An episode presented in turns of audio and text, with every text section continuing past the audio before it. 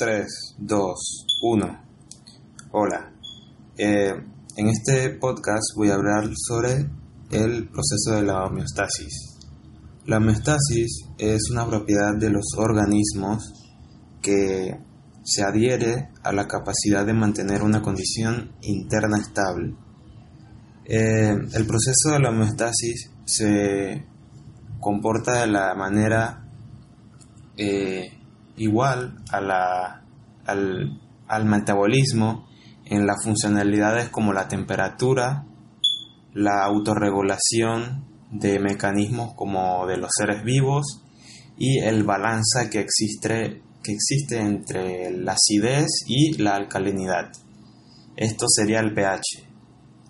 Bien, eh, la, la evitación que se produce en la homeostasis es una minimización de las variaciones internas, ya que el comportamiento que permite eh, crear los cambios ambientales, eh, ya sea espacial o mediante temporadas en las que se crean diferentes hibernaciones, sopor, diapausa o cosas en las que se crea una resistencia a ese hábitat. Esta sería la habitación. Eh, la conformidad en los órganos eh, se emplea mucho en organismos conformistas, ya que el medio interno de un animal siempre cambia mediante las condiciones eh, externas. Este ambiente eh, se conforma, pues la regulación nunca puede ser efectiva.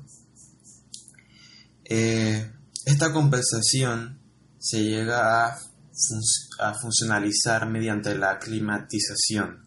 Esta climatización se recupera mediante la velocidad funcional anterior al cambio. Lo que un ejemplo de esto podría ser de que un organismo cuando está eh, hibernando o está en una temporada, por ejemplo en invierno, durante cuatro meses, luego pasa a... Eh, luego pasan cuatro meses más en las que eh, la temporada pasa a verano o primavera. Este organismo se va a adherir a este ambiente o aclimatización en la que se genera esta conformidad con eh, la temporada percibida.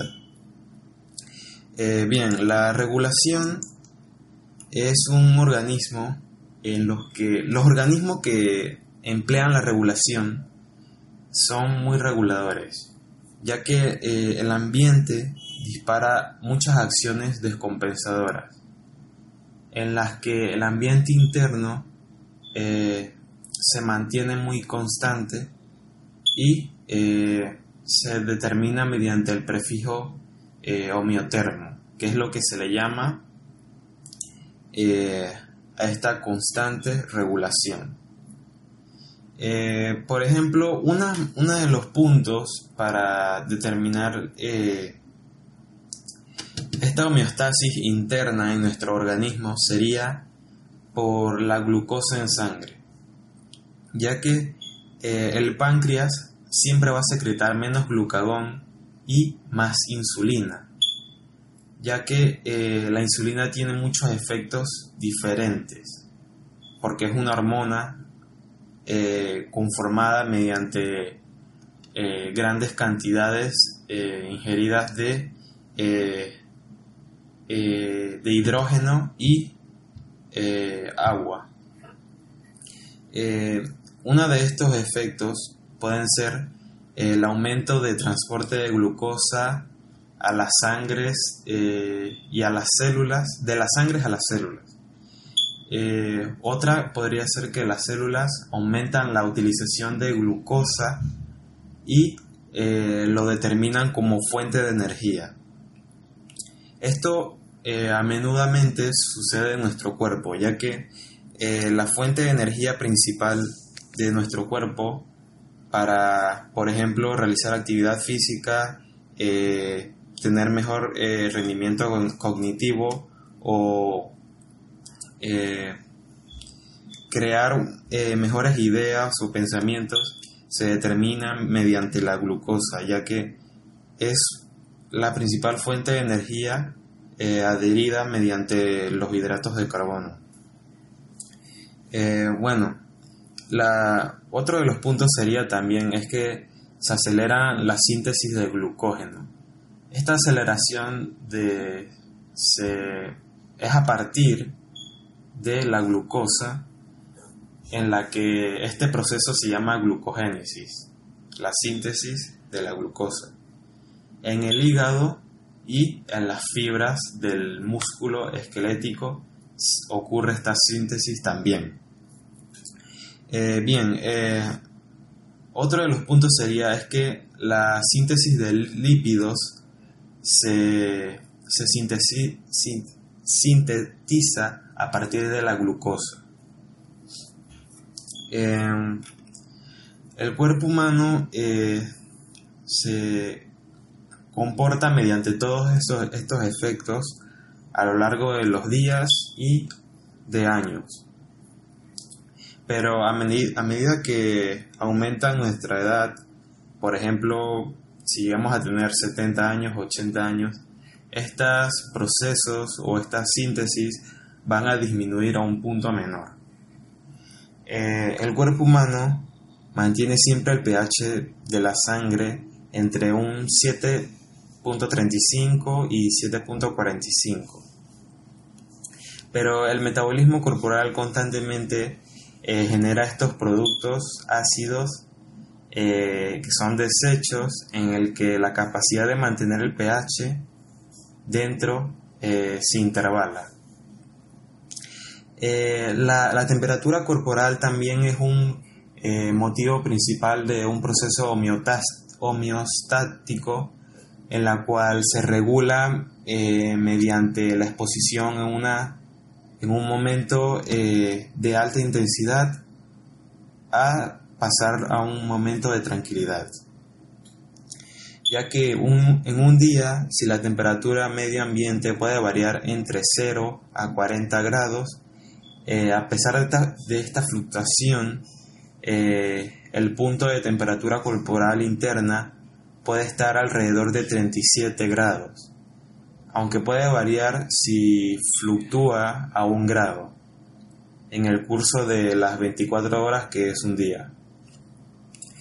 Eh, si la temperatura corporal baja a 32 grados o sube a 42 grados, eh, la persona eh, puede llegar a un punto de morir de hipotemia o hipertemia, que no es hipotermia. Bien.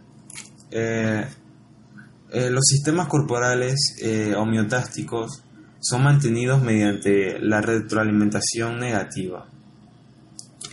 Esto de la retroalimentación negativa es un cambio o desviación de los, de los valores normales contrarrestados.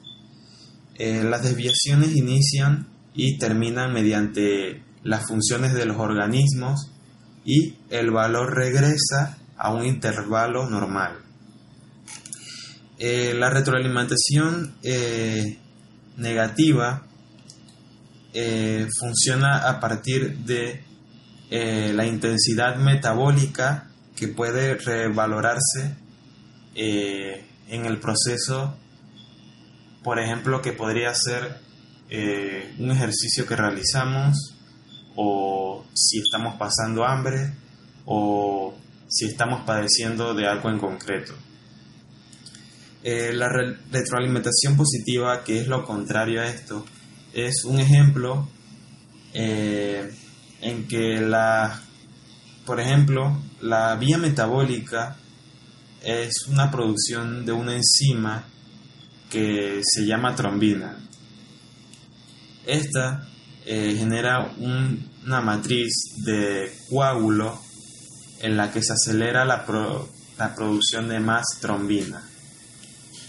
Eh, esta retroalimentación positiva es parte de un asa en la que la retroalimentación negativa es activada por el sangrado y finalmente se llega a detener. Esto también es parte de un cambio homeostático. Bien, eh, hasta aquí ha sido el podcast de hoy. Eh, espero que les haya gustado y haber aportado valor. Bien, nos vemos en la siguiente. Hasta luego.